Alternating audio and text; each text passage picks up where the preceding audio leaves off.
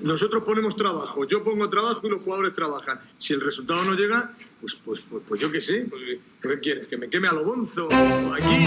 ¿O me pegue un tiro en la polla? Hola, ¿qué tal? Bienvenidos a Un Tiro en la Olla, vuestro podcast de cada martes sobre la Unión Deportiva Almería y sobre la vida en general. Hoy estamos muy contentos porque el Almería no solo ganó, sino que por primera vez esta temporada ha entrado en ascenso directo Veremos a ver, porque muy pronto hemos entrado, me que todavía quedan 14 jornadas. no me hubiera importado esperar, pero, pero bueno, nunca está más estar segundo, vernos ahí, el subidón de moral que te da el ver que solo hay un equipo ahora mismo mejor que tú en la tabla.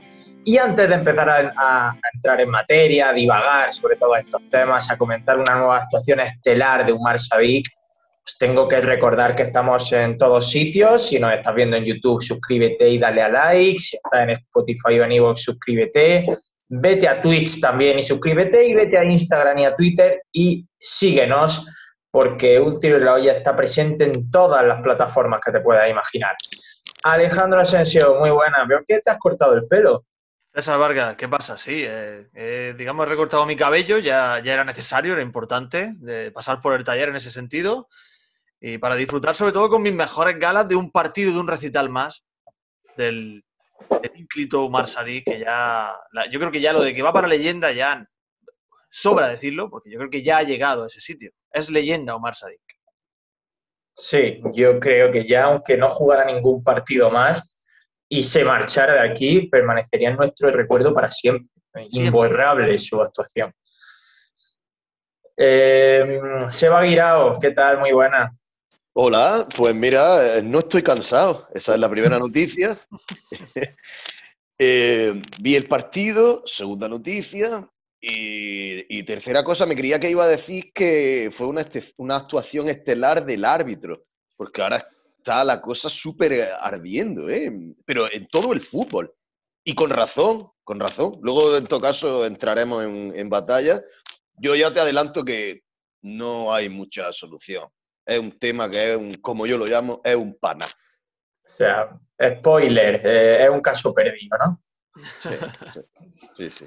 Me gusta mucho su, setup, eh, Seba. Tiene un setup muy interesante hoy, ¿eh? Sí, un setup que es el fondo, ¿no? Sí, sí. sí, sí. Claro, sí. Eh, Esto es la pista de cuarto baño, ¿eh? Cuando, sí, te has dado cuenta, ¿verdad? Oh, te aseguro que no estoy en el cuarto. Vale, vale. Tengo que decirlo, vaya. Hay dos, seres, hay dos, seres, vivos en tu plano ahora mismo, Seba. ¿Qué podría pasar? Podría pasar. Eh, escúchame, es un papel, es papel. O sea, lo que estáis viendo detrás es papel. Vale. Es papel de, de, película de, de, película grabada en. es un croma, ¿no? Como, como los platos de Interalmería.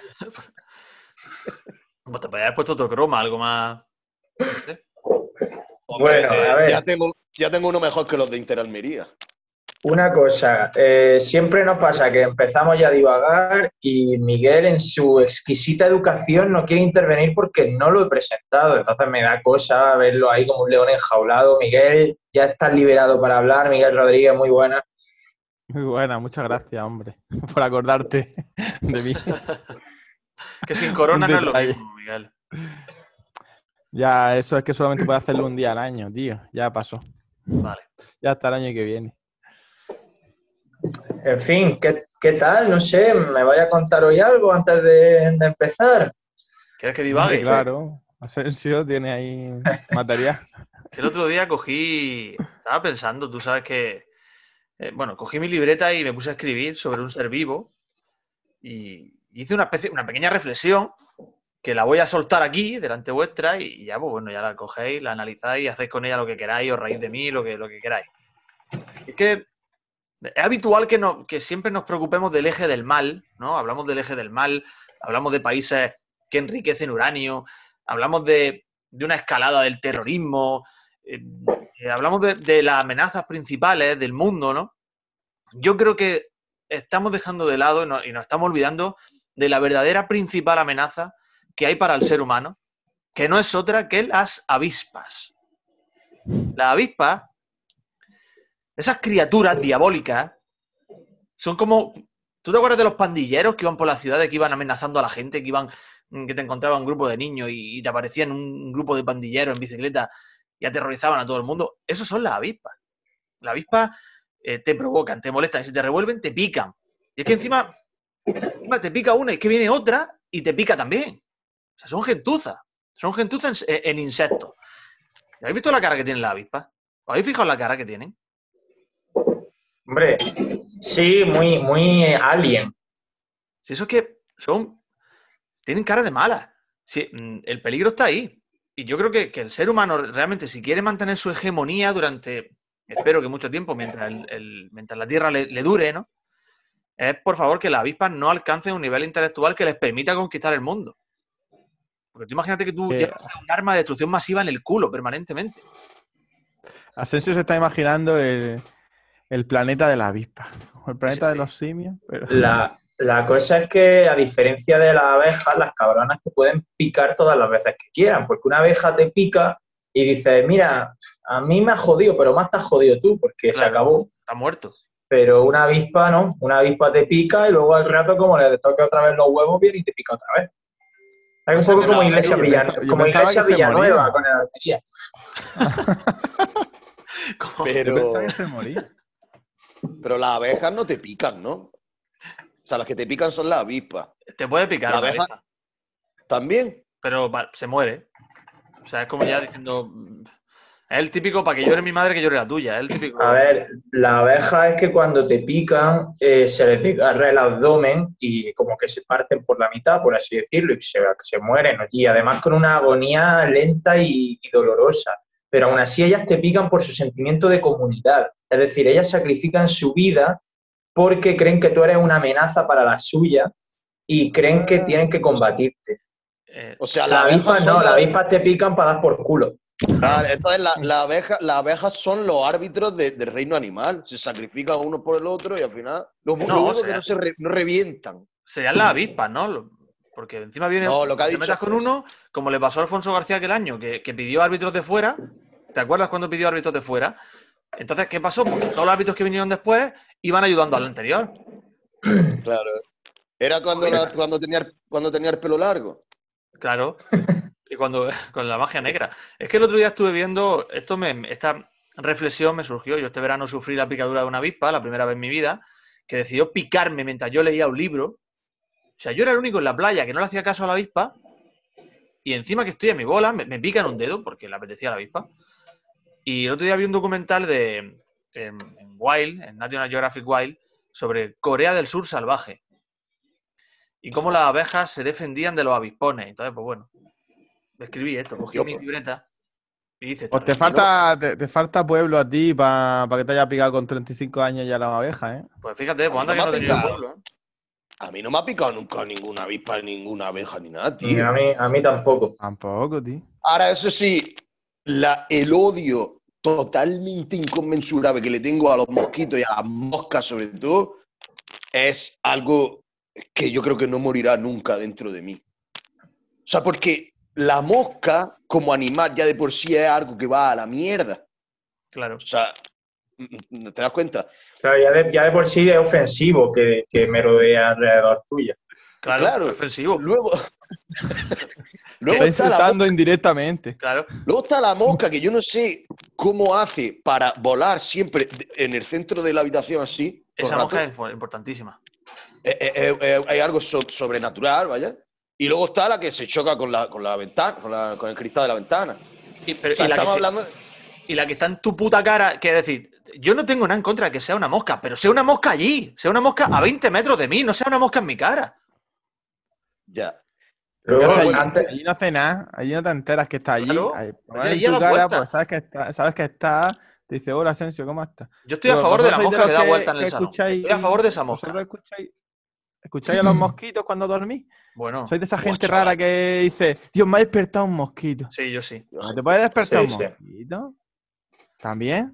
Eh, El sueño, el sueño no es igual para todo el mundo. Estáis muy finos, ¿eh? Y claro, y alguna dependiendo ocasión- de la, Me he agredido la cara. estáis- estáis muy Intentando sensibles. matar un ¿eh, mosquito, vosotros? me, me he autoagredido la cara, ¿eh? Una, una última cosa antes de entrar en materia, porque llevamos 10 minutos de podcast y no es que no hayamos hablado de la Almería, es que no, hay- no hemos hablado de nada relativamente normal. Eh, quiero desmentir el falso mito de que las moscas viven un día. Hay mucha gente que cree que las moscas viven un día. Las moscas, su esperanza de vida es un mes y pico. O sea, que, que nadie se crea cuando vea una mosca que esa mosca mañana va a estar muerta. Que si, esa mosca va a seguir ahí dando por culo, salvo que tenga 30 días ya de, de, de vie- de- de vejez. En fin. Eh, medio ¿no? Sabía yo eso. O sea, es más o menos Voy a como buscarlo. La mosca, la, la mosca como, como, como ente, como ser vivo, vive más o menos el mismo tiempo que, que Neymar se pega lesionado al año, ¿no? Sí. No, Se podría- jugando. Que juega, al mismo tiempo que juega. Esto Bueno, lo, bueno. lo ha dicho César como, como queja al hecho de que no hablamos de la Almería, que llevamos 10 minutos hablando de moscas y de avispas, y el tío está buscando información para dar más datos sobre las moscas. No, quería corroborar y efectivamente he visto que viven 28 días de promedio las moscas. La mosca es estándar. O sea, la mosca es un mes de febrero. Eh, Sí, Pregunta a la Sí. mosca bisiesta, ¿no? Que a lo mejor dura un día más. efectivamente. En fin, eh, por ir entrando en materia, otra, otra cosa que os quería contar ya un poco sobre la Almería, pero no tanto sobre el partido en sí, sí sobre temas redes sociales. Ayer cuando, me, cuando acabó el partido me puse a ver el postpartido de, de Sonido Indálico, de nuestros magníficos compañeros eh, de podcasting en Twitch. Me metí a Twitch, me puse a ver el, el postpartido, pero claro, yo estaba contento porque Almería había ganado, se había puesto segundo y me apetecía bromear. Entonces, pues empecé como a intentar eh, dinamitar el chat con consignas antialmeriensistas, ¿no? Por así decirlo. Dije que Francisco era una mentirita, dije que el 2-3, que, que, que está viviendo todavía del 2-3 del Betis, con el que fue un gol que todos sabemos que eh, Alfonso García compró, etcétera, etcétera. Quiero aprovechar esta ventana para decir a todo el mundo que todas las salvajadas que ayer dije por el chat eran en tono jocoso. O sea, a mí me gusta Francisco como entrenador. Yo, yo también me puse Twitch y estuve un rato con el sonido indálico, estuve también chateando al principio, yo algo más serio que tú, y descubrí además una cosa muy chula, es que me lo, me lo puse en segundo plano, bloqueé el móvil, me puse los auriculares y me dormí con el directo y entre sueños, la verdad que escuché algún, algún mensaje tuyo que leyeron y bueno, un poquito Oye, polémico. necesito, neces- hablando del tema del... eh, ¿Te lanzaron del- muchas cosas, César? Te- No, no, se la tomaban a broma casi todo. Como debe ser. César, quiero decir una cosa a- a- al hilo de lo que has dicho del entrenador del, del Girona. ¿Puedo Que no quieren ni nombrar, ¿no? Que no ese ni ese nombrar. hombre que tú y yo sabemos quién es. Ahora, ahora a entender por qué digo esto. Resulta que esta mañana una persona se ha encontrado con un familiar de eh, alguien del cuerpo técnico del Girona. Como verás, no digo ningún nombre. Sí. Y Vale. la Me está conversación... costando, ¿eh? sí, sí, me está costando, O, verdad. o Francisco La- u Ortega. Claro. La porque la- Jaime no creo que tenga familia en Almería. la, la conversación ha sido un poco eh, tipo, ¿viste ahí el partido? Sí, no sé, no sé cuánto. Y la persona, el familiar del, eh, del- de la persona que digo, ha dicho algo así como, sí, bueno, pero no, no le pitaron un penalti o no era fuera de juego o algo así. Entonces, ¿cómo? Yo, e, es, es un, un mini clip, ese ruido es vuestro. Sí, es mío, es mío, perdón. Están intentando Ah, no, no, entrar en no. la casa de César. Claro, era por si me tenía que preocupar. O sea, lo que con este microclip quería defender, como siempre hago, la postura antichovinista. Es que me guste Francisco porque es almeriense. Yo entiendo, respeto que te guste Francisco por ser únicamente almeriense o que te guste Francisco por su forma de entender el fútbol, de comprender- en Francisco entrenador hablo. Ahora, amigo chovinista, amigo que te gusta todo lo que huela almeriense, allá por donde va, que sepa que hay gente que es eh, De Almería y Ciudadana. es gilipollas. exacto, que está, que está, que está riéndose de ti de, de ¿Cómo manera indirecta. ¿Sabes sabes lo que te quiero decir? Dicho esto, yo no tengo nada en contra del que diga una cosa, diga la otra, ok, pero que la gente sepa que a veces, pues, las Pero a cosas no ver, son del es que a mí, con, tanta, este con, con tanto, con tanto misterio, no me ha quedado claro. O sea, la persona que tú te encontraste familiar de No, yo no la he encontrado. La persona que se encontró, un conocido tuyo, familiar de alguien del cuerpo técnico del Girona, te dijo que el Almería le robó, te vino a de- le vino a decir a esa persona. Algo Esta así. mañana, sí. Algo Vale, Ha sucedido esta vale, vale, vale. En las. Y calles no de ha la ido a ciudad. más. La, la conversación, claro, la conversación no ha ido a más. No se pegaron ni nada de eso. Ni se han despedido. no, Ni hasta luego ni nada se han ido. Hombre, se- te dice eso, llegas, pues te das media vuelta y sigues tu camino. No, no hace falta interactuar más con esa persona. efectivamente. A ver, me viene, me viene bien que toque este tema, Sebas, porque una de las cosas que quería, de las que quería hablar era del árbitro, de Iglesias Villanueva, por supuesto, y de varias acciones polémicas. Pero antes de, bueno, vamos a entrar en materia si queréis, porque sé que, que queréis decir algo del penalti que hubo sobre para mí fue penalti. Pero hoy ha pasado un fenómeno muy curioso en la comunidad almeriensista de Twitter, y es que la cuenta Archivo Bar, que es una cuenta que semanalmente se dedica a analizar lo que hace el Bar, tanto en primera como en segunda división, ha puesto, ha trazado las líneas con un arquitecto, Nacho Tellado, la ha trazado, el- y en las que se ha comprobado que era fuera de juego el gol de Umar Sadik.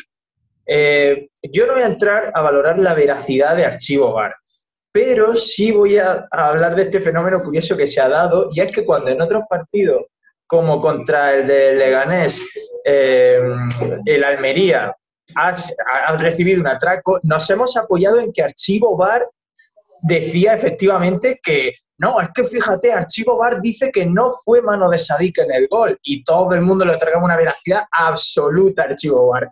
Y hoy que Archivo Bar pone las líneas del fuera de juego y demuestra que Sadik está en fuera de juego, todo el mundo diciendo es que esto es mentira, es que ya está bien, esas líneas están mal tiradas. Quiero decir, joder, vamos a unificar criterios. Si te crees Archivo Bar, te lo crees siempre, no solo cuando a ti te viene bien. Claro. A ver, yo no sé, realmente he visto las líneas de, de archivo bar, las tira así, ellos tendrán su, no sé, tendrán cierto estudio eh, matemático que demuestra que la- trazando esas líneas, pues se sabe si es fuera, fuera de juego o no. No sé, imagino que el bar también tendrá su tecnología, ¿no? Eh, en este caso dicen que, que es fuera de juego de Sadik. Yo no sé, yo como tú dices, eh, si lo pitan o no lo pitan, en el caso de que Sadik estuviese en posición irreglamentaria, realmente no se está, no se está beneficiando de la posición en la que está. No, no. Está a la, a la misma altura que el defensa. Otras veces han, han perjudicado a la Almería. En esta ocasión, pues bueno, la Almería, eh, con esa teoría del archivo VAR, sale beneficiado. Yo creo que no queda más vueltas. Ahora, si te lo crees, No, créetelo siempre. Pero claro. lo que hemos comentado aquí muchas veces, Claro. en el caso de que el Almería hubiera salido beneficiado, que no ha salido, porque yo estoy No. totalmente a favor de lo que tú dices. Sadik no se beneficia de esa posición. Pero imagínate que sí.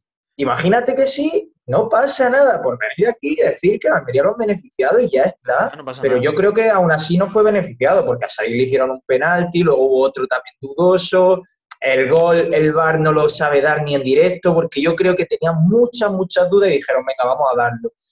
Hmm. Pero, pero bueno, que no pasa nada por ser un poco objetivo y reconocer pues, que hay acciones que también nos pueden favorecer alguna vez, ¿no? No sé. Hubo tres, yo, tres, incluso cuatro, si me apuras, ocasiones en las que el VAR podría quizá haber revisado algún posible penalti en favor de la Almería, dos de ellos muy claros, los dos a Omar Sadik. No se revisó ninguno y sí hubo una revisión de un posible penalti a favor del Girona en un piscinazo de Tuani. No es que no se revise. Ah, Es que el, efectivamente. ar- No te avisa, el no árbitro, avisa al árbitro. el árbitro, el árbitro del VAR, que se supone que se sabe el reglamento y lo interpreta a su manera, igual que el de abajo, lo revisa, lo ve, pero interpreta que el de abajo no se ha equivocado, que el de abajo interpreta la cosa Pero a correcta. eso es lo que me refiero. A eso es que no se. El problema, y para mí es muy fácil de comprender, y es que mientras los árbitros sigan en un mundo oscuro y en el que ellos mismos, con su silencio, eh, se tiran eh, su propio trasto a la cabeza, su propia, su propia, eh, ¿cómo decirte? Su propia deshonestidad, su propio fallo, etcétera, etcétera, no hay solución, no hay solución. O sea, no hay solución. No hay solución a que la gente se cabree o deje de cabrearse. Otra cosa es que esto te, te- eh, imagínate que esto te pasa en, la fin- en una final de algo. y Bueno, tú en lo que la- propones es que, que haya un, Que haya explicaciones. más, más transparencia, ¿no? O explicaciones. interpreto, de la misma manera que se hace, el- esto ya lo hemos hablado, y César Claro. me lo dijo. Pero es que eso eh, sería trabajar después del partido. Ya, Yo no mejor. estoy de acuerdo Ah, porque Ya no- en el, ya no en le pagan penalti- tanto. En el penalti de Sadik, que. eh, a ver, yo estoy de acuerdo con César. Si a ti te favorece el árbitro y tú, a ti te dan. eh, eh, eh, hace un penalti, por poner un ejemplo X. Tío, tú lo ves y tú interpretas que eso es penalti y tú lo dices. No pasa nada. Aquí no estamos tontos de la cabeza. Nosotros cuatro, por lo menos, hablo. Por un poco, ¿no? Pero, tío, si tú ves que el penalti a Sadik es claro y meridiano, pues es claro y meridiano. El problema es que el árbitro o los árbitros, porque son varios, en plural, no, o sea, interpretan que no es penalti, pero no hay una explicación tras la cual tú entiendas que no inter- o sea, que interpretas que no es penalti. Es que, Pero perdona, Un perdona, árbitro Seba. que está en, en- en- en el Olimpo de los árbitros va a venir a decirte a ti, mundano, plebeyo, No, eh, ¿qué que va a, explicarte, a explicarte a ti como lo que ha Ya visto. no llevas corona, ¿eh, Miguel? Ya no hables como Fernando VII que no llevas corona, ¿eh? Que tienes que entender, Bueno, tienes que entender que no te va a venir, venir a explicártelo. Es que su trabajo es que no explicártelo. No, una- un inciso, un inciso, Seba. Eh, por ser súper pulcro con el vocabulario que usamos, porque el VAR se a muchas confusiones, pero hay algunas cosas que tenemos todos claras. No es que los del VAR no interpre- interpretaran que no fue penalti a Xavi. Es que los del VAR interpretaron que no fue un error, un error flagrante del árbitro. O sea, dijeron, no lo ha pitado y tampoco me parece un escándalo. Y si lo mismo hubiera pasado al revés, si el árbitro hubiera pitado ese penalti, el VAR no le hubiera podido decir que no lo pite porque hay contacto y el árbitro ha interpretado penalti. ¿Qué es lo que pasa? Exacto, es eso. Eh, El del VAR no tiene por qué llamar o corregir, o usa el verbo que quiera, al árbitro de campo porque considera que su interpretación está bien o no es un error mm, grave manifiesto. Es Entonces aquí entramos en, otra, eh, entramos en otro problema, que es que se supone que el VAR, al ser tecnología, es una- un elemento objetivo, pero no lo es, porque si la semana que viene el árbitro que está en el VAR, en una acción idéntica a la de Sadik el otro día, interpreta que es penalti clamoroso, dice, pero bueno, ¿cómo no has podido pitar esto? Mira, ve a verlo porque tal. El árbitro va a verlo, lo pita y aquí es penalti. Entonces estamos viendo que, que hay, hay subjetividad en el VAR también. Lo que pasa es que el otro día pues se interpretó que no era un error flagra- flagrante. Pero es que el problema es que sí lo es. Es que el problema es que es un error flagra- flagrante. Ya. Porque es un penalti como un castillo. Y ahora no es eso lo que yo estoy diciendo, Miguel. Lo que yo estoy diciendo es que el, el árbitro o que lo hagan por, por comités regionales puede inventarte el método que te salga del pito. Pero hay que explicar a los jugadores, al público, a los entrenadores, a todo el mundillo del fútbol, cómo es posible que un cerebro humano interprete que eso no es penalti. Porque a lo mejor estamos hablando que tiene un cerebro de, de- de mosca eh, amada y deseada por Asensio.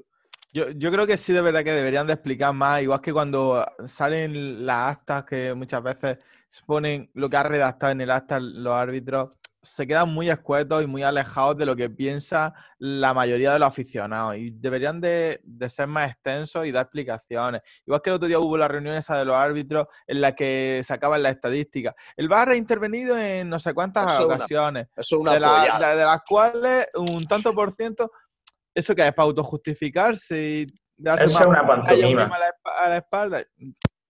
Deberían de, de- de estar un poco Y- más al servicio de- del luego- deporte. Luego otra cosa que a mí me, me parece una absoluta vergüenza, que no nadie va a decir porque, insisto, no perjudicó a la Almería, nadie va a decir aquí, pero yo imagino que en Girona lo estará diciendo todo el mundo.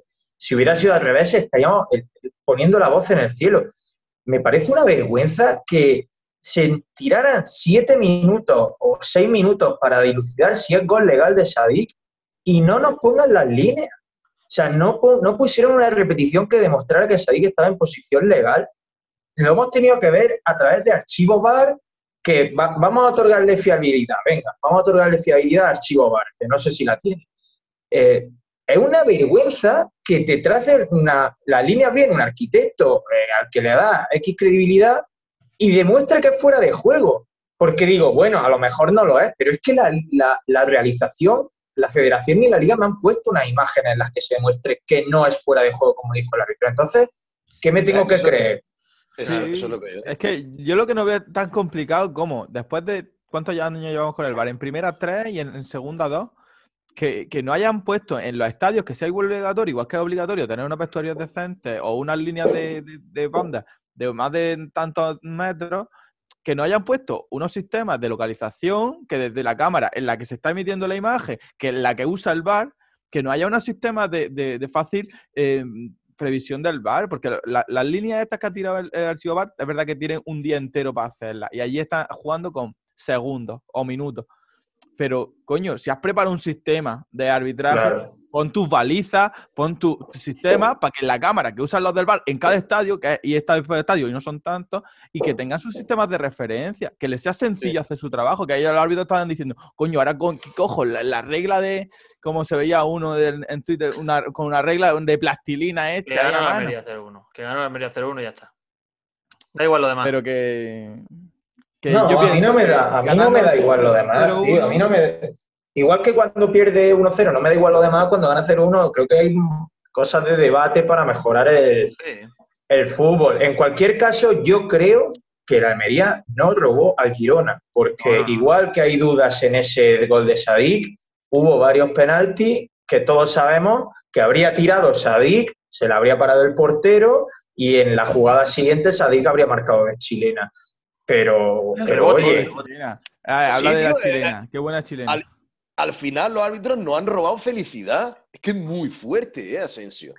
Tú Pues es ves que la realidad es que mientras, mientras el árbitro sea un ser humano, siempre va a tener un, peso fundamental en sus decisiones la propia subjetividad. O sea, no, no, se puede, eh, no se puede tomar decisiones eh, de una manera totalmente correcta y que, y que, ju- y que, digamos, contente a todos los implicados.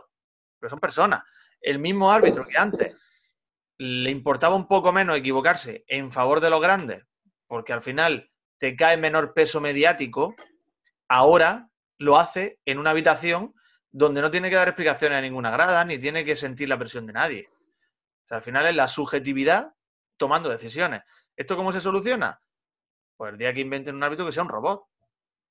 ¿Y, y- y consi- sería considerado error flagrante para decirle, oye, máquina, mm, háztelo mirar, el, los árbitros que están constantemente parando el partido, que dices tú, por favor, que ese Bueno, tío es se que- calle. Son malos árbitros. Eso es para- Pero eso, es pero eso eso nunca es lo van a, a llamar a decirle, oye, tío, te estás pasando ya, deja jugar un poquito. eso es el pan nuestro de cada día en segunda división, que no se puede jugar al fútbol más de 25 segundos seguidos. Ya está. Pues no porque los árbitros son eh, muy poco inteligentes y los jugadores se aprovechan de ellos. Si a mí me presiona un tío, yo soy el defensa y me tiro al suelo y me pitan falta, pues es otra cosa. Pero bueno, ya está. es La, la falta de, la, fa- la falta de que le hacen a Samu Costa, que termina sangrándole el labio. ¿La habéis visto repetida? Sí, que es Eh, penalti. Samu Costa. Es penalti. Ah, ese, ese- ese es el penalti que estoy hablando. creo que es. Gumbau, ¿no? Que le da en la, la boca, ¿no? Me parece. Sí, que le pega un manotazo eh, y, y pita falta de Samu. Que le pitan falta a Samu, sí, sí. O sea, si tú terminas sangrando, yo sé, míralo. Te han dado un ¿De codazo. dónde si ha salido es que esa sangre? ¿Acordáis del vídeo de que- Gravesen? Oye, esta sangre es tuya. Tienen el gatillo fácil. Cuando el brazo sale a pasear, sea adrede o no, es tarjeta de forma inmediata. Porque si el brazo salió a pasear, que además es un penalti que puede ser revisado, ¿por qué no se revisa? Claro, ahí es que Sa- Sadik en la primera jornada, con los braceos que llevaba, que yo creo que le han, le han pegado un toquecillo para que no haga tanto braceo, Claro. se, se llevó tres o cuatro amarillas muy fácil por eso, por un- a- que le pegó. Luego, la, la permisividad con Bernardo, con el central de- del Girona, que llegó un momento en el que yo pensaba que, que ese hombre podía sacar un puño americano en el centro del campo, empezar a repartir estopa a diestro y siniestro que, se iba, que iba a terminar el partido. Me sorprendió la expulsión, ¿eh? Bueno, sí, fue, fue roja clamorosa. Yo esa creo que el VAR sí la habría, la habría llamado al árbitro, porque fue una patada con los tacos en la cara, eso es agresión. No, Y deberían de caerle varios partidos. Hombre, sí, a- Pero sí. bueno, Es verdad que le agarra bastante rato Juan Villar. Pero Da igual, tarjeta. no, no Villar. tiene- no tienes que Claro. soltar la No pierna. tienes que dar una patada en la boca a Dale. nadie. Tampoco sabía que estaba la boca ahí. Pero Quiero bueno, decir, no, es, no es justificación que te estén agarrando para pegar una patada en la cara, ¿no? No sé, pero bueno. En fin, que me viene bien que habléis ya de, de Juan Villar, de, de Umar Sadik que hemos hablado. Comentamos ya el partido de Umar Sadik que se resumió en una jugada apoteósica en la que se va de dos tíos y tira a saque de banda con la zurda.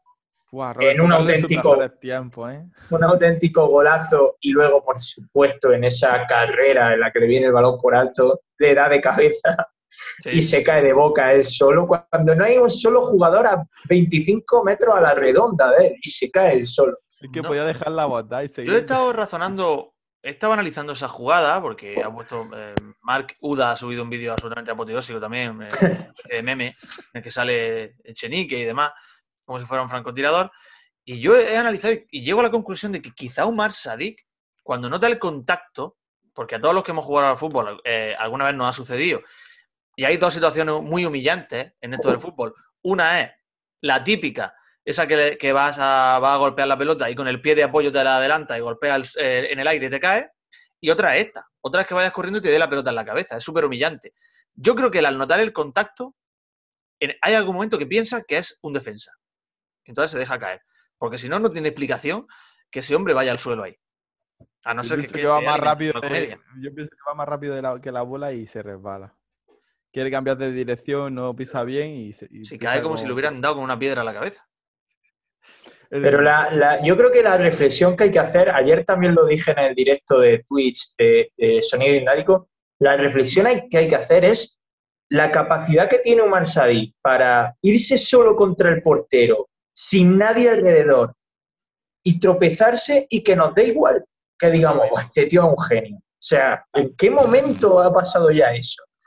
Pero eso ya te lo dije yo una vez. Te da igual porque el Almería va con un cohete y gana y el, y el chaval lleva ya 40 millones de goles, ha, ha provocado yo no sé cuántos trillones de penaltis, de tarjetas, por eso te da igual. Pero cuando esté en primera, si está en primera y juega con ese jugador y empieza a fallar goles y tú vayas último eh, con el Celta y con, y con el Alcoyano, pues ya me dirás tú la gracia que te va a hacer. Es que tengas 10 puntos en el mes de febrero. Ahí- Ahí el, fran- el francotirador me parece a mí que está, que está hablando aquí eh, ahora mismo entre nosotros. O sea que- por eso. Te postulas, te postulas como francotirador en, un- en ese tipo de situaciones. No, no. Hostia, pero era tío, la sensación de que éramos- era- éramos muy superiores. Ya, yo también la tuve, ¿eh? que éramos mejores que Girona. Pero justo Sí. cuando falla Sadik, que se la queda el portero, tiene una del Girona que dices tú, uff. Y la que para Macariche también, dices tú, es que cualquiera te hace un gol. Es, es una victoria muy importante, ¿eh? porque estamos hablando ya de que es- cambia definitivamente la tendencia, después de la victoria de la semana pasada y esta, cambia la tendencia.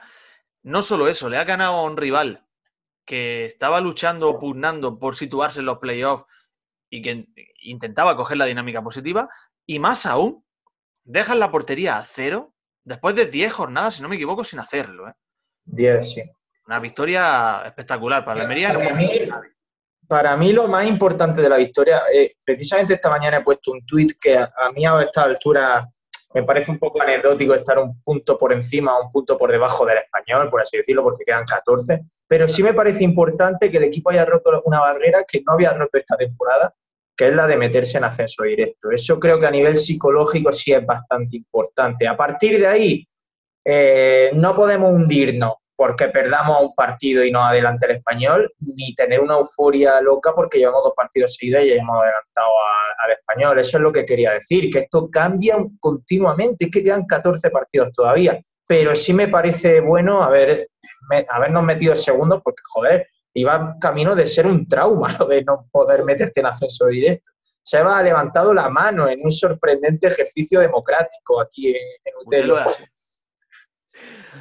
Bueno, el ejercicio democrático es el tuyo porque me has dado paso. Es que no quería, no, no quería que se me olvidara, tío. O sea, para mí, o sea, lo primero, lo dijimos ayer en la previa, ¿no? O sea, estamos más o menos de acuerdo en que Pepe Gómez ha variado su idea de rotaciones, ¿no? Eso lo podemos... Sí. Vale, Sí, sí, sí. se vale, vale. O sea, si me lo confirmáis, me hacéis mucho más feliz, ¿vale? Y, y- y mm, ¿qué te iba a decir? Vale, eso para mí es lo más importante. Y luego, se- para mí, el paradigma un poco de eso es que Juan Villa entró, hizo un micropartidazo, si me puedo inventar sí. palabras, en un minuto. O sea, esto demuestra que las rotaciones, esto demuestra que las rotaciones, en el caso, claro, estoy poniendo el caso más hiriente, que era Sadik VS eh, eh, Villar, ¿vale? Pero, tío, olvidémonos ya de esa, a ver si es verdad, de esa sensación de si no lo pongo al tío de titular. No, tío, Juan Villar te sale y si el tío es un poco inteligente, sabe que es peor que el delantero titular, etcétera, si tiene un buen apoyo psicológico de sus compañeros, del entrenador, etcétera, etcétera, no hace falta que, que lo tengas que poner para una eliminatoria de copa o para un partido contra no sé qué, un día sí, otro no, no sé qué. No, tío, el bueno es el A y tú eres el B. Y cuando te toque jugar un minuto, dos, cinco y tal, pues mira, jugó un minuto o cinco, no me acuerdo, y, y- y- y lo hizo muy bien en su acción. Es verdad que estoy siendo, eh, estoy siendo ventajista porque en este caso casi todo lo que hizo lo hizo bien. Pero coño, es real lo que pasó. O sea, todos lo vimos lo que pasó. Bueno, un, un minuto, ¿no, Sebas? Que, que Juan Villa salió en el 93 y un poco más y te juega cuatro prórrogas, que el árbitro no sé si pito en el 98 o en el 99 al final. Digo yo. Verdad. Fueron casi 10 minutos Y- de juego, ¿eh? solamente añadí al ejemplo de, de Sádico, añadí también a la otra gran perla que es, que es Morlanes, tío. Para mí Morlanes jugó ayer mejor que Samu, fue más regular. Tío, hice un part- a mí me encantó el partido de Morlanes. Hice un partido como un, como un, en fin, como una, como una abeja reina, ya que estamos hablando hoy del tema. Y fue un tío, pum, pum, pum, fue un martillo, tío Sí. un partido más o menos silente, pero un partidazo de locos, de locos. Para mí fue el mejor Morlanes también. Fue el mejor del también. equipo. Para mí también. Y no, quizás no fue el mejor partido de Samu, ni mucho menos. Fue un partido bastante lleno de imprecisiones. Y tampoco fue un buen partido de Sergio Aguieme. Ya sabéis que es mi gran, mi gran protegido. Creo que hemos visto su peor versión en lo que va de temporada. Yo no creo que se equivocara tanto. Es verdad que como también nos fijamos más en detalle en los jugadores, cada pase, cada intento de regate, perdió tres balones ahí que, que pues les costó volver porque eres, es defensa y le cuesta pegarse una buena carrera para atrás. Pero no sé. Bien, yo lo Yo vi creo- bien. Yo, yo yo que creo- flojeó un poco Buñuel, que ¿cómo tira fuera del Buah. estadio, dentro del área ese balón, por favor? Sí, le Que llevas desde los seis años con una pelota en los pies, chiquillo. le pegó bastante mal. ¿eh? Son- Fue, fue clarísima. Tienes que decidir en décimas de segundo y evidentemente un lateral no tiene la, la- la rapidez ni la agilidad para decidir bien y hacerlo bien que tiene un delantero. Y en este caso Bueno, pues, fue, utilizó la, yo- la peor de, de decisiones. Por, por acabar un poco con el tema Juan Villar, que se me ha quedado en el tintero, mm, igual que muchas veces he sido crítico con, con Gómez, creo que hay que reconocerle que ha recuperado para la cosa Juan Villar. O sea, en, en el imaginario, en la mente de todos está ese Juan Villar que se peleó con Lazo porque quería tirar impetuosamente el penalti a principio de temporada, ese Juan Villar apático que no daba pie con bola. Y yo no sé si a base de titularidades o a base de confianza o a base de trabajo psicológico, como ha dicho Seba, estamos viendo a un Juan Villar que ayer te salió en el minuto 93, te provoca una expulsión, tiene dos ocasiones de gol, se encara con uno porque tal, se encara con el otro, protesta al árbitro y, y lo ves metidísimo. Y eso para mí es meritazo de, de Pepe Gómez. Sí, sí. Además, en el cambio salió, entró al campo ya con cara de, con cara de guerrero, ¿sabes? En plan, con el ceño fruncido, en plan, ok, voy, voy a echarle yo aquí. Sí, sí, sí, es que me fijé. Y, y luego, cuando, Miguel, cuando luego veas el partido repetido, porque seguro que lo vas a ver antes de acostarte, fíjate en 108 eso. veces. No, En fin, y, y ya una última cosa que os quería preguntar sobre el partido, que ya quieras que no llevamos 40 minutos de programa. ¿Qué os pareció que, que Gómez quitara los tres mediocentros, metiera a Petrovic de la Hoz y, y Vanildo en esos minutos finales? ¿Qué os parece esa filosofía, esa forma de afrontar el final del partido? Pues fue cerrojazo auténtico. Si te sale bien, pues habrá gente que lo, que lo celebre y si te sale mal, pues es motivo para criticar. Yo creo que si tienes que hacer algún tipo de cambio en ese tipo de situaciones, cuando el partido ya está exhalando su último suspiro y encima con una prolongación tan larga, necesitas músculo y necesitas futbolistas que sepan gestionar este tipo de partidos y este tipo de momentos. Petrovic es experto en eso. Yo no lo vi del todo mal. Yo pienso como tú, o sea, pienso como tú, Asensio, eh, de lo que o te sale bien o te sale mal. Eh, opinarlo antes y después. soy, puede soy ser Mitchell ahora de repente, soy Mitchell. Puede, puede ganar uno, puede empatar, puede perder el otro, puede salir Si bien. no- puede salir- Sí, si claro, la digo porque- Lo- claro. lo- Lo Lo digo porque salió bien y, para, y que no se metió de ventajista, salió bien y a mí no me gusta que se haga eso. Yo creo que encerrar al equipo atrás y además el equipo que sufría muchísimo en balones aéreos, le está dando la pelota al rival, invitándolo a que se acerque. Creo que hay mejores formas de gestionar el, Hombre, yo creo que- Pero bueno, tampoco quiero ser extremadamente crítico porque se ganó. Pero si, hubierais, si hubiéramos empatado, no sabéis la turra que estaría dando con los cambios. Pienso que la idea de, que tenía era intentar tener el balón, que habíamos perdido el balón y estaba el partido loco y la idea era esa, tener el balón. Y Petrovic, para calmar el, para calmar el juego y irse al córner, pues es de los mejores. Sí, una, una de las habituales carreras de Petro y al corte. Claro. No, pero pone a la gente en su sitio. ¿Alguna vez lo habrá hecho en su carrera, hombre? Ah, Hoy es su cumpleaños, por cierto. ¿Vosotros habéis visto alguna vez a. Petrovic sprintando? Yo creo que no. No. Es que yo creo que el sprint de Petrovic es, es un paseo tranquilo por un parque de cualquier otra persona, ¿no? Eso te iba a decir que si, si lo hubieras visto sprintando ahora mismo tendrías que visitarlo al cementerio. Yo creo que eh, no, no habría término medio. O sea, estaría la cosa apretada.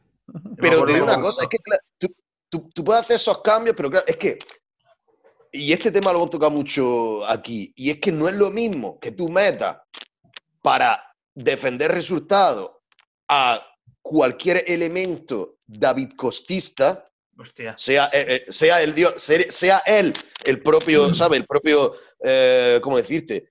El propio profeta de, de esta nueva religión que me acabo de inventar, u otro que sea igual de malo, eh, o puede que meta a un, lo diré, a un Petro y tal, que generalmente lo suele hacer bien cuando se le pide eso. Es que es Sí, yo no te lo decía por el hecho de meter a Petrovic, que a mí es un jugador que para calmar un poco el partido y tal me gusta. Eh, lo decía por por- el hecho de, por- de plantar una Sí. línea de cinco y sobre todo de quitar de golpe a Robertone, que no jugó bien, a Samu, No. que no jugó bien, pero sobre todo Sí. a Morlanes. Es decir, tú quieres tener el balón, bueno, pues puedes sacar a Petrovic ahí al lado de, Mor- de Morlanes, a César de la O, pero intentar mantener un poco el esquema, no poner una línea de cinco y encerrarte. Pero bueno, ya está, por eso, por eso lo preguntaba, no por el hecho de que saliera un jugador u otro. Ya, ya, tú lo dices más por el cambio de, de filosofía, eh, Claro. eh, ahí un poco eh, ipso facto.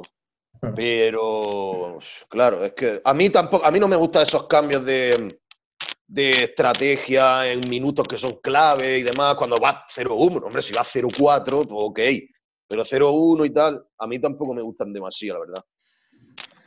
O sea, Roberto Bueno, no pues- ¿no? En la media punta. Yo No, voy un poco no. perdido. Yo voy un poco perdido, la verdad. ¿A quién? A Robertoni. Bueno, hizo su trabajo, aportó bastante. eh, lo- sobre, sobre todo, yo creo que el principal aporte de Robertone en el partido eh, del domingo fue una defensa muy adelantada de la Almería. Era una, una defensa en campo contrario. Dificultaba la salida del balón de Girona y eso también, pues bueno, tiene una- un aporte sobre el equipo. Es verdad que en materia creativa o llegada, pues evidentemente Robertone no estuvo bien, pero hay que analizar todos los factores. Y en ese sentido, pues Girona lo tuvo muy complicado con un jugador que era una molestia y un incordio permanente ahí en la media punta. Sí, es que- con Corpas, la verdad que hicieron bien a la hora de provocar los, los fallos de defensa de, Girona. Creo que no fue un gran día de, individu- de individualidades de la Almería. Hemos destacado a Morlanes, hemos destacado los 3-4 buenos minutos de Juan Villar, pero a nivel individualidades no fue un día brillante. No hubo muchos jugadores que nos dejaran boquiabiertos, como ha pasado otras veces, que Corpa está en todos sitios y tal. Bueno, o Samu Costa, el mejor ejemplo, que sale a partidazo cada tres días y el otro día no, no tuvo suerte. En mi opinión, de Nicolás Maras y Jorge Cuenca, los dos centrales estuvieron muy, muy sobrios. Sí. ¿Cómo forzó la amarilla Mara, eh? Se No fue hasta, Ah. hasta el centro del campo para sacar una, un saque de banda, ¿no? Una, Pues una con eso falta. que te pueden sancionar por eso. Yo creo que fue bastante, bastante evidente. ¿eh? Sí. Oye, oye, tío, se te ha olvidado comentar los 10 minutos que jugó Olivera. Ah, bueno. Eh, Es verdad. Hombre, el mejor partido de un futbolista Y- que no estaba en el campo. Y que asistió, asistió a Omar Sadik. Fue el que asistió a Omar Sadik Sí, todavía sí, sí, siendo fue. Olivera. Era Olivera todavía, ¿eh? Que se Sí. equivoque. Que, pero, tío, César, tú como periodista, da tu opinión. Eso, eso Pero se, es- se equivocaron en la cartelería, ¿eh? Quiero excusar al, al- al narrador, porque el narrador al final está inmerso en el partido, Claro. no está para pensar en cosas, y a él le, le dieron una ficha técnica en la que seguro que en vez de, Oli- de Brian Rodríguez figuraba Olivera, Claro. porque Olivera era el seguro. 11, Olivera era el 11, hasta que llegó Brian.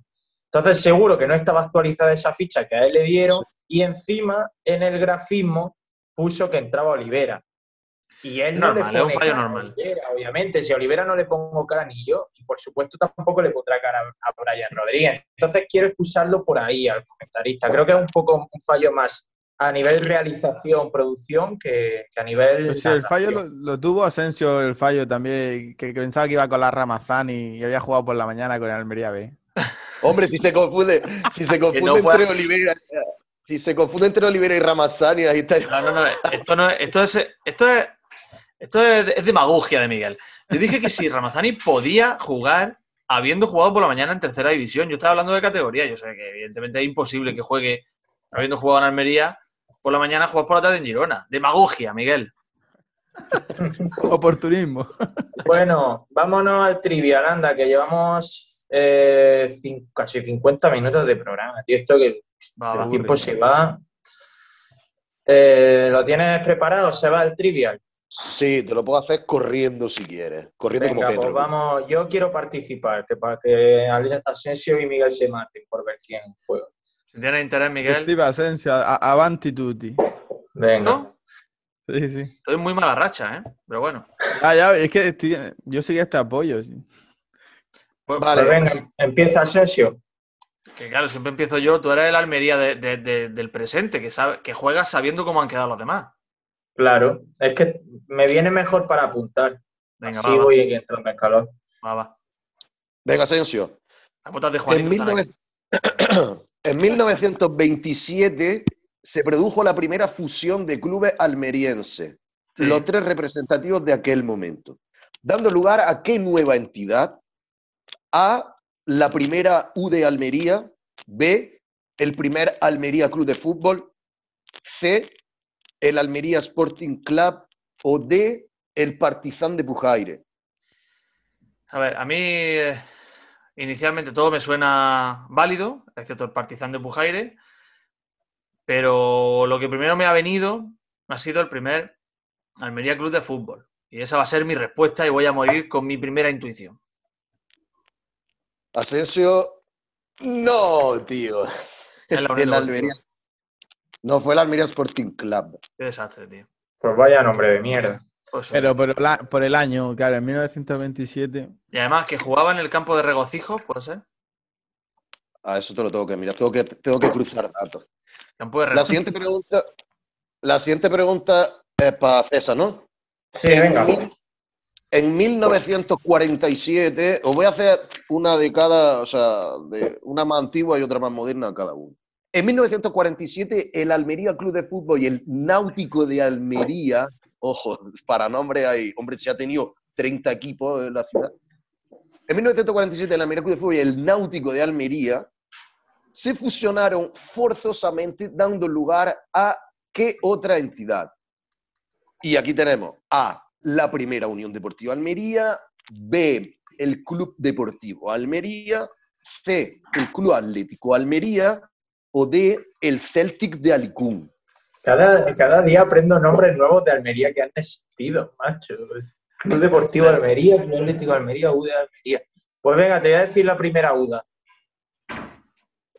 ¿Por qué? Pues porque tiene la Porque me salió de ahí. Sí. Y ha acertado de casualidad. Porque has acertado de casualidad, efectivamente. Fue la primera UDA, tío, en el 47 que ha llovido, ¿vale? Muy bien. Todos los nombres son reales, salvo la opción D, que a veces, a veces me lo invento. ¿eh? Sí. Solo a ver a la, la siguiente la tengo aquí. Asensio, durante la liguilla, durante la liguilla de ascenso a segunda que disputó el Poli Almería en el 99, era Vox Populi que sobre el Levante caía toda una serie de rumores acerca de colaboraciones con otros clubes, jugadores ya fichados, otros primados, otros tocados, varias sospechas de anulación de voluntades y algún otro eufemismo del mismo género. En todo caso, en todo caso, sí es manifiestamente real que el conjunto Granota contó en sus filas con un jugador de ese poli la siguiente temporada. ¿Recuerdas quién? A. Francis. Francis, B. Peragón, C. Jesule o D. Mónico Milojos. Eh, todos han jugado en el, en el Levante. Eh, Peragón también. Jesús eh, posteriormente también. Pero creo que el, el fichaje inmediato fue Francis. Correcto, Asensio. Ganas de aplaudirte. Eso te acordaba bien. Pues Francis. Mira, Madre ¿tiene- mía, la tiene que le Francis cayó los gemelos? Tiene los gemelos de los. Nuestros pares de gemelos de los cuatro juntos. Es uno suyo. Madre mía, la que le cayó a ese hombre, Dios santo. Venga, vamos Bueno, con la la última. última es, César, con 11 victorias, ¿a qué equipo ha ganado más veces la UDA en su historia en competición oficial? ¿Esa la he hecho o no? No, esta exacta, es concreta. Mm, No sé si está exactamente. Pero bueno, da igual. Bueno, es que tenía otra, pero bueno, de todas maneras voy a hacerlas todas algún día. Lo dicho, con 11 victorias, ¿qué equipo ha ganado más veces la UDA en su historia en competición oficial? ¿Vale? Sí, sí. A. Elche, B. Jerez, C. Murcia o D. Schalke Autoescuela 04. Vale, no la, no la he hecho. Eh, eh, yo, yo te voy a decir el Elche porque ese creo que es uno de los equipos a los que más se ha enfrentado el Almería en su historia. Entonces, por mera estadística, creo que es más fácil que haya sido el que más le ha ganado. Bien. El Jerez y el Murcia han sido, si no son los dos siguientes contra los que más han jugado, estará por ahí, por ahí. Ya, puede Pero- ser. Pero efectivamente tu respuesta es correctísima, fue al Elche, o sea, es el Elche. Vuelvo a perder. Estoy Muy desatado. buena, ¿eh? ¿eh? Sí, sí, sí, sí, muy bien jugado, ¿eh? Bueno, pues Miguel ha sido espectador de lujo de este repaso que, que acabo de dar. la habéis hecho muy bien. De esta enésima derrota. Pero bueno, por lo menos no ha dejado su marcador a cero, Asensio, muy bien. Está bien. Sí, sí, hay que apoyarlo, tío. Asensio tiene que sentirse como Juan Villar de Utelo. Sí. Pero que nadie le pegue ninguna pata en la cara, por favor. A ser posible. Vamos a ir despidiendo esto. Eh, Miguel Rodríguez Pedrosa, gracias Un por estar aquí. placer venir aquí después de ganar, de acertar la porra. Poco se habla. Hay que la acertar porra, la la porra. Vamos a 0-1. decirle Miguel Rodríguez. Cuando las fallas no, cuando las fallas no dicen nada. Miguel Rodríguez Bob de aquí. ¿Iba a decirle eso? No, no, no, no. ¿Te ha parecido? Mira, me da la sensación. No, no, no se lo iba a decir. No, no se me han traspapelado los papeles con cópula. Vale, vale, vale. Muy bien, Eh, en fin. Seba Guirao, un abrazo gigantesco a ti también y a tu setup.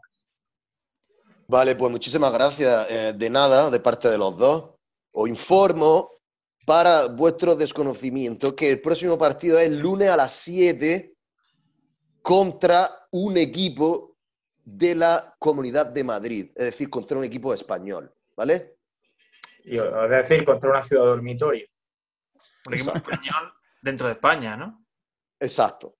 El lunes a las A ver. 7. Habrá que ver cómo vamos a hacer eso porque es muy probable que se venga Caliente directamente, porque no sé cuándo vamos a grabar, si no, el programa del Em, martes. Pero bueno, Va a nevar y va- se van a, a suspender el ¿me has dicho que es el lunes a las 7? sí. Sí. Sí. Oh, madre mía, entonces lo voy a tener, voy a terminar de trabajar y voy a enganchar directo con, con esto. Fin, ya veremos cómo grabamos. Será un problema del futuro Utelo. El, el actual Utelo está despidiendo este programa. Alejandro Asensio, un abrazo. Nos vemos esta semana en Twitch, que seguro que hacemos algo guay. Un abrazo, chicos. Me encanta, por supuesto, también la planta de escobillas del bate de Seba que tiene detrás. Parece pues, que sus flores son escobillas del bate. Espero que de aquí en adelante pues, sea la planta de la suerte de Utelo. Ha sido un placer, como siempre. Hasta aquí ha llegado este Utelo de hoy, el Utelo de ascenso directo, primer Utelo en ascenso directo de esta temporada. Estáis escuchando ya a Sebastián Dubardier con Pepe Maña, Cerveza Macías. Seguro que el bueno de Duba está siguiendo la actualidad de la Almería eh, al pie del cañón y se alegra de este segundo puesto. Yo me voy a despedir, soy César Vargas y lo dicho, atentos porque haremos algo seguramente en Twitch esta semana. Ya sabéis que no paramos de inventarnos cosas. Adiós. ¡Viva la Almería!